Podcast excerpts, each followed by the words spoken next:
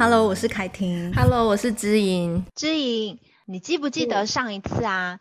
我们有聊到，就老大看到老二的一些行为，然后老大会跟着做，我们父母会认为那个是他所谓的退化行为嘛，对不对？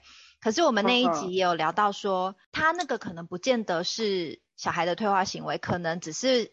人体内镜像神经元的影响，就是会促使小孩想要去模仿的这个部分。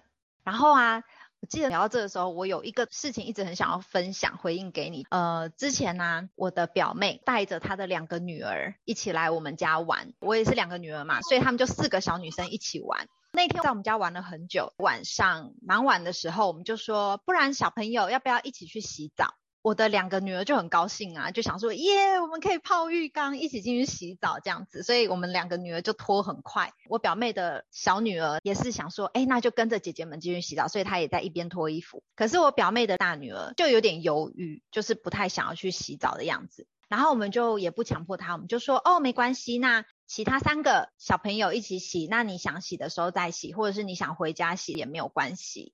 然后啊，他就还是站在门口在那边想很久嘛。啊，我们也没有强迫他。嗯。结果呢，那三个小女生都进去，就是我女儿加上另外一个妹妹进去浴室，开始把身体洗干净、头发洗干净的时候，突然之间，本来不想去洗澡的那个妹妹，她突然就说：“那我也要去洗澡。”她就把衣服脱掉，就很主动的跟进去浴室这样子。然后我那时候真的是深深体会到说。你说的那一种，小孩多生几个就 跟着老大做就对了。对对对。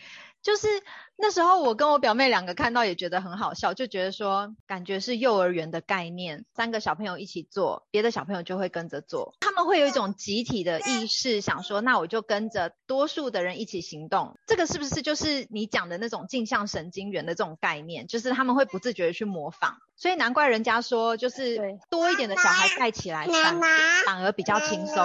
因为大家就会跟着那个好像有点秩序感的感觉，在一起行动的样子，我觉得很有趣耶。对，大家做什么就跟着做，跟着做就对了，跟风。对，我觉得好好玩哦，那是一个很特别的一个体验。就像难怪我有时候大人会讲说，小孩子在学校是一个样子，可是回来家里又是一个样子。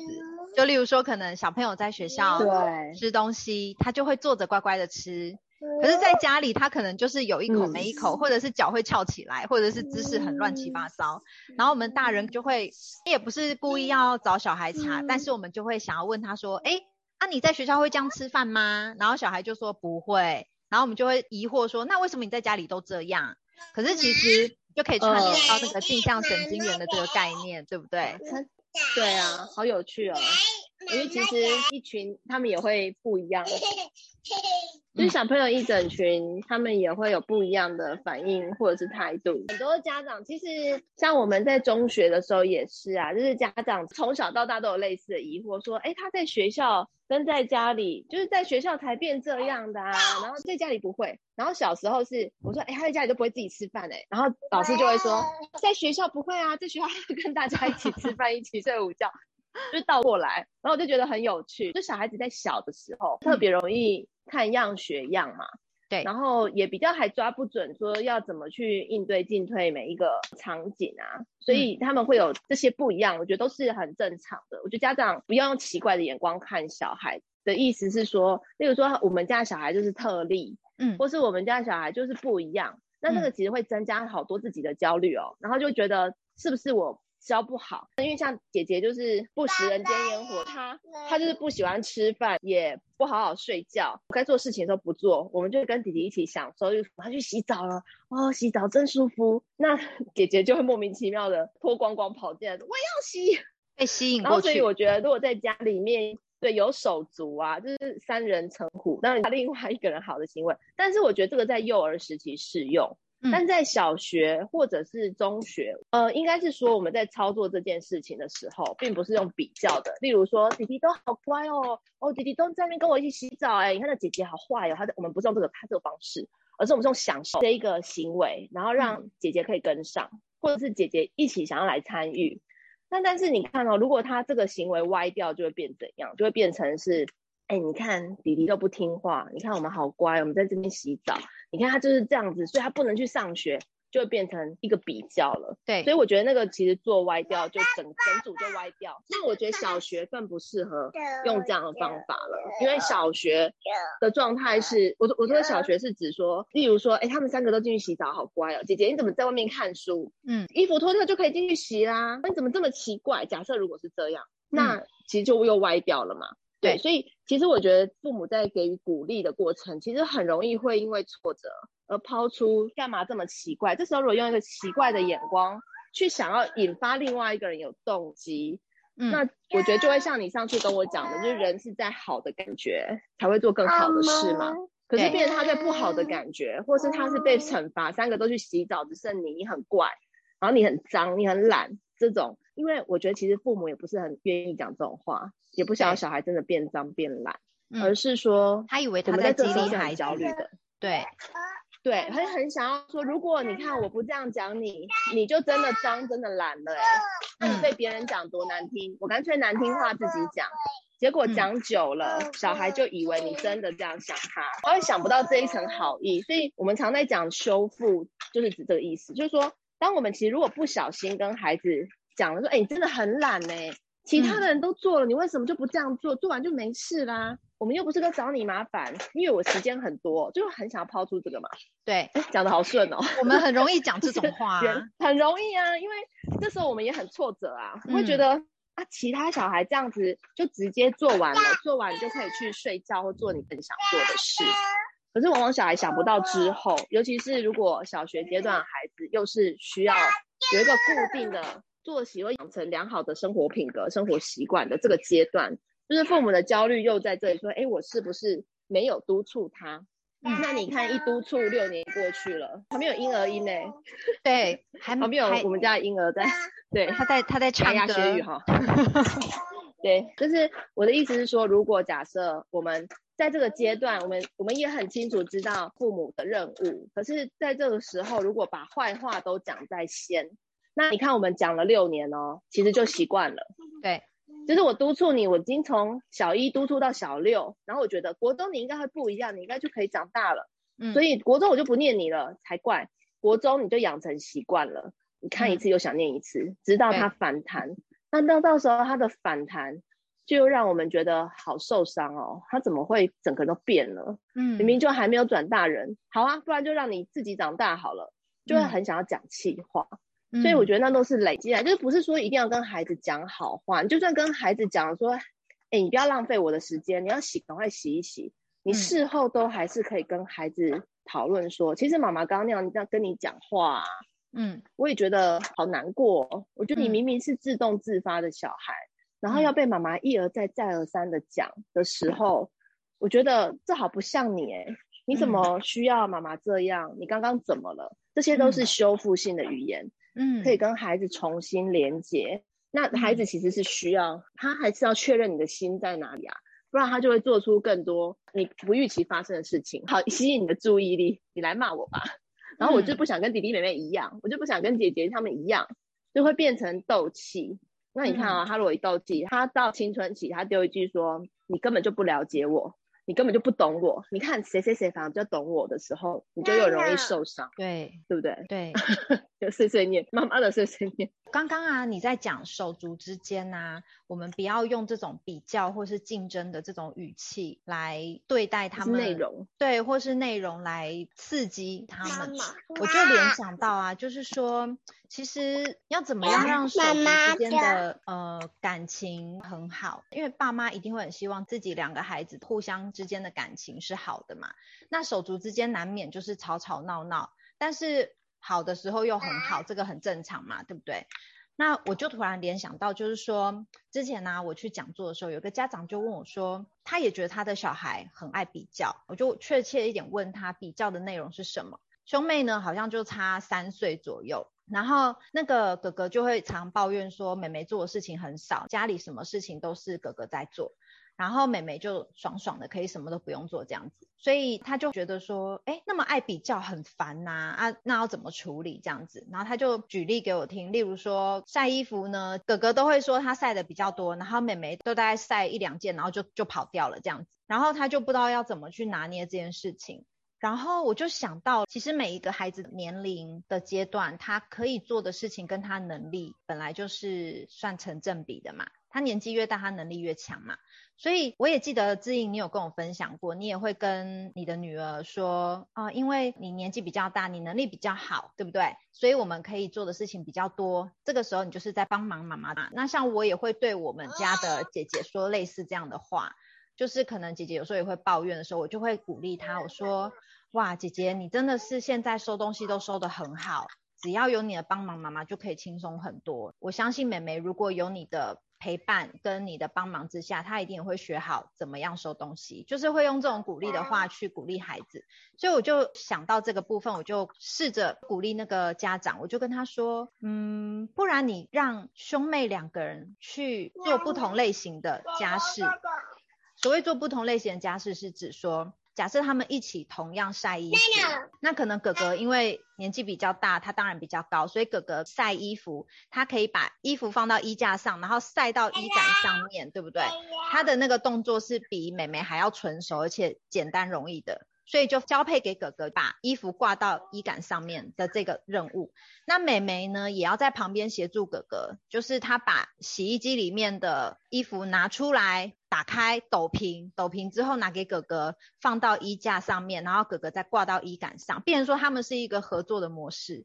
那这样子，可能哥哥就不会觉得说妹妹都晒很少，或者是妹妹就觉得说反正都是哥哥在晒，哥哥晒得到，那我就跑掉。交付给他们比较不同形态的任务，变成是合作的模式。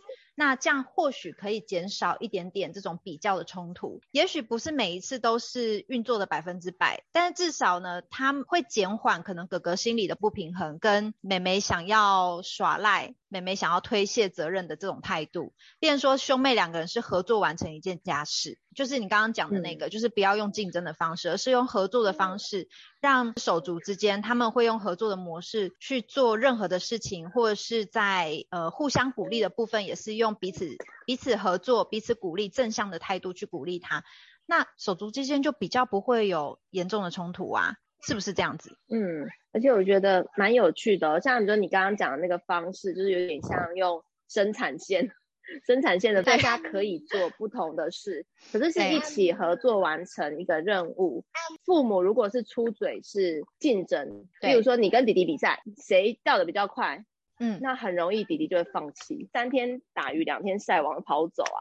对，那所以我觉得你刚刚讲的很好，是给孩子适当的任务，然后促进家人之间合作，不一定每次合作都很成功，或者啊很和乐，像拍广告一样，不可能。但是我觉得让大家都有参与感，跟让每一个人都觉得自己是好的，嗯，然后因为我们在这个家，所以一起会更好，而不是说因为我为了要增加你做弟弟的行为，例如弟弟都会什么东西都吃，嗯，那我就特别说，你看弟弟什么都吃，就你特别爱挑，嗯，其实会很容易会讲出这样的话嘛，对，那我觉得这都是用我们在跟我们的原始城市在对抗，就是我们原始城市，我们也是这样被比较长大的时候。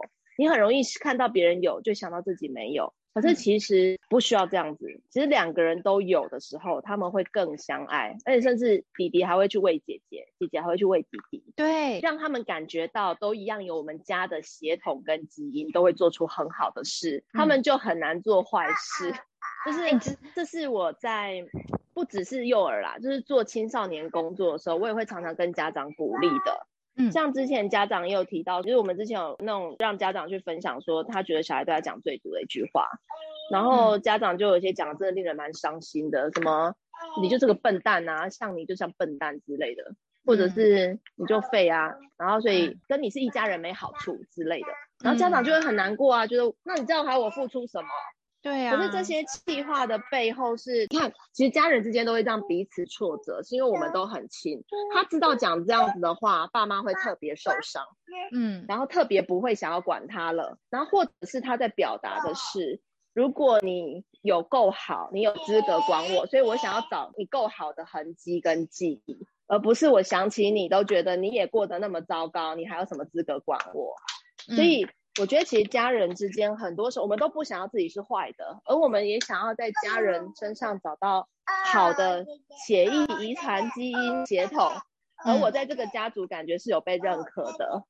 对于他们来说，在家族里面就有一个归属感。所以你看哦，青少年在追寻归属感的方式，有时候是用的很伤人的，嗯，想要回家，嗯，伤人是伤害人的方式，想回家，嗯，可是。当父母也被挫折到，会真的好难提起劲再鼓励。所以幼儿时期，我觉得是很多机会可以修复，然后也可以表达爱，跟和孩子讲真话。真话不是说你真的比弟弟糟很多这种真话，就是内心想骂他的话，而是说在妈妈眼里你这么好，你在那边哭哭闹闹，我觉得好不像你哦，你怎么了？嗯，然后或者是你怎么会用这样的方式表达，会觉得爸爸妈妈。会接受你现在的要求呢？你怎么会选择这样的方式？那我给你另外一个方式，你可以试试看。等你冷静好，你想做再做。像我女儿早上啊，她就是哭哭闹闹，想要抢弟弟的奶奶，因为他们早上会喝一点才出门。她自己也明明喝完了，她就硬要抢她弟，说我还要再喝，我还要再喝。嗯，然后之后呢，因为她已经抢走人家的，然后她爸爸就说：“你不是也不喜欢弟弟抢你的东西？那你这样抢他的，你不就也一样？”哦，不得了了，他就开始继续哭闹，说：“我就是要喝他的。”后来呢，因为后来他就说：“我也没有真的要喝，我就想摆着。”然后爸爸讲到一个关键重点，他就跟他说：“其实你继续拿着，你也不会真的喝，对不对？你只是想要拿一下，你就会还给他，对吗？”嗯。但是因为我女儿已经陷入那个情绪哭闹状态，他就整个人说：“我还是要喝。”可是后来呢，他有一点冷静的时候，因为我们两个就继续换衣服，干嘛要出门了？嗯，他就说怎么都没有人要理我呢？我没有真的要喝啦，就是你知道他开始求情，可是因为他前面真的是过激，他已经太激动，然后弟弟就是很傻眼，也很想喝，很想抢回来。嗯，后来他就一直跟我们大家求情，说我真的没有要喝，我只是想拿一下。然后他爸爸就回头跟他说，这时候一定要回头，因为他已经有点认错跟放软了。对，他爸爸就回头跟他说，如果你没有这么激动。我还会再泡一些给你喝，用你的奶奶瓶，而不是用他的。但那一份是他的，嗯、我希望你可以还给他。然后我们就继续换衣服，继、嗯、续换衣服。因为那时候我我其实也是没有办法回应他。爸 爸好平静、哦。联络簿还没签，然后东西对爸爸就很平静。他爸爸的好处真的是可以在这时候很冷静的回应他。嗯。后来呢，我是帮弟弟穿裤子干嘛的时候，他所出现在我面前 就是他已经穿好裤子跟衣服，准备出门了。嗯。然后呢？他就问我说：“我可以再喝一瓶吗？”嗯，我说：“嗯，你用这样的态度当然可以，因为爸爸妈妈本来就想说帮你装少少，想要你吃蛋啊，吃其他早餐。对。然后如果呢，你真的很想再喝，我们还是会泡给你。只是你刚刚真的好激动，你好激动，嗯、我们也会好激动。嗯，那你刚刚在那边哭喊说：‘我温柔的妈妈呢？我温柔的爸爸呢？’就没有人要理他。然后我觉得这时候他的过激，都会让对方也镜像神经元启动，就是很想要跟他计较。”反正我们就忍住继续换衣服，做点其他事。那我觉得他们的这种手足上的就是没有办法平衡，跟他在其实情绪坏，或是我们在那时候继续骂他，其实他只会做更坏的事。对，他可能就是接下来可能打弟弟、推弟弟干嘛，想要，因为他没有方法了嘛。所以那时候我觉得彼此稍微冷静一下，然后看穿他其实可能是想要拿一下，因为他的早早喝完了，嗯、所以他很想要看弟弟喝，他要很羡慕，他就想要赶快抢过来。嗯。的这种心境。然后后来呢，当他爸爸发现他有一点点好的意图，就是他没有真的要喝，他可能是拿一下，嗯，然后他有接受爸爸说他另外再泡。那这件事情如果是他的心境，他后来他就会吸收，然后他也回头告诉我们。所以后来我就跟我们就跟他讲说，你如果想再喝，你可以好好讲，因为你温对我们温柔，我们也就会对你好温柔。不然你用哭喊的哭喊，爸爸妈妈呢？温柔的爸爸妈妈呢？这时候爸爸妈妈只会想要看一次念一次，不会温柔的对你，你知道吗？都很忍耐，想说让自己也冷静，进入冷静衣橱。对，你刚刚讲了一个很很重要的点呢，就是我们往往啊会因为小孩子的一些吵闹的行为，或者是这种过激的反应，也是因为镜像神经元的关系，会让我们不自觉的就是烦躁嘛，或者是进入备战状态。对，我们很容易会进入这种对战爬虫脑的状态，所以我们这时候就是必须先把自己冷静嘛。你刚刚提到说你们会去冷静，然后再来就是冷静衣橱，进入我们的冷静衣橱，一直换衣服，明明就不知道在抓什么。然后可是当你们看到姐姐她稍微有一点点回来平静，然后有一点点她想要表现好，她想要认错的状态的时候，她想要修复啦。对，你们立即就给她很正向的回应。我意思是说，其实当我们呐、啊，只要专注到小朋友一点点好的部分，我们就可以把这件好的部分的事情把它说出来。因为当我们说出来的时候，他会发现说，我做好的部分。我做好的表现，我做好的事情，我做对的事情，做正确的事情，我会得到正向的回馈，我会得到爸爸妈妈有看见我的努力的这种回馈，记得我好的样子，对，我的能力是被肯定到的，然后我的好有被记得，有被看见，所以就会增强他们想要做好的那个决心，还有他们的心情嘛，因为他们在做好的事情，他们就会得到归属感跟价值感。那所以呢，当我们只是注重在他平常可能就只是一两件你觉得微不足道的事情的好事的时候，这件事情可能到隔天，他会把它放大，他可能就有那个动机想要做三四件好的事情或好的表现。所以这个是正增强的一个概念。所以你刚刚做的这个鼓励姐姐的这个动作，你看就让她整个心情就恢复平静，然后她也跟你们做了修复，这样子。前阵子开始，我们家因为小朋友要比较早起床嘛，上小学大概六点六点半就要起床了。那最近天气又比较冷，所以小孩一定比较爬不起来。那像对，其实对大人而言也是很难爬得起来的。那这几 天前前阵子啊，在叫他们起床的时候，姐姐就会一直起来闹脾气。她就是会，她还想睡。我知道她是因为起床气想睡觉，然后就开始无止境的，就是发泄她的怒气啊。反正我们眼中看起来，还有当下我们因为赶着弄孩子，所以我们心情也会烦躁嘛。大概前一两个礼拜都是这样子。那你也知道，当他第一天、第二天起床闹情绪的时候，你还可以好好理智的跟他讲。第三、第四天，你就会开始有点烦躁。第五、第六天就暴怒了，对不对？然后 暴怒的时候，我就把我的心情也讲出来给他听，语气没有很好，但是我就是我把我讲出来的话，就类似是说，宝贝妈妈其实早上也很累，我也很容易爬不起床，我知道起床非常的辛苦。但是我还是得起床，提早先帮你准备好，我要帮你热面包，帮你热牛奶，得以可以让你等一下自己穿好衣服的时候出来，可以赶快享用早餐，可以及时的出门到学校。在这个冷天气，你已经比之前多睡了半个小时了，所以你要出门之前，你就会减少半个小时休闲的时间，所以你必须要动作快。但是你又瘫在这个地上。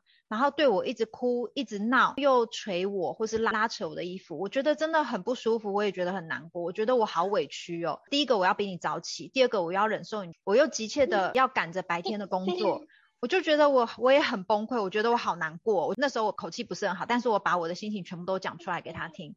后来呢，当天晚上我们就有好好的讨论整件事情，我们就是有找出解决方法嘛。例如说，前一天我们早半个小时睡觉。那如果说坚持不睡觉的小孩，那你就不能在床上，你就得出去，因为爸爸还在外面工作，那你就得出去陪爸爸之类的。这是我们讨论出来的解决方法跟后果，然后他们也都同意。结果从隔天开始，姐姐起床。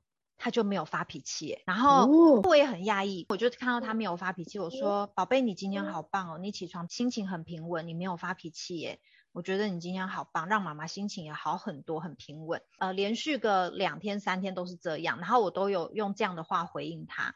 到今天早上的时候，一样，他也没有发脾气，我就跟他说：“宝贝，你真的好厉害哦，你这几天都没有发脾气。”然后早上穿好衣服就主动出来吃早餐了，他就说。其实我还是很想发脾气呀，我刚刚在床上还是不想起床，我很想发脾气，可是我忍住了。然后我就对他说：“哇，你真的好棒，你是怎么忍住的？你可不可以告诉我？”然后他就说：“可是我忘记，我也不知道怎么忍住的。”我说：“那宝贝，你可不可以帮我一件事？就是你把这个忍住的心情，还有你是怎么做到的，把它好好回想起来。”那下一次，如果说当你真的有很想发脾气的时候，你就可以记起这种感觉，我们就可以学习怎么样控制自己的起床气。这是一个好棒好棒的一个成长，你好厉害这样子。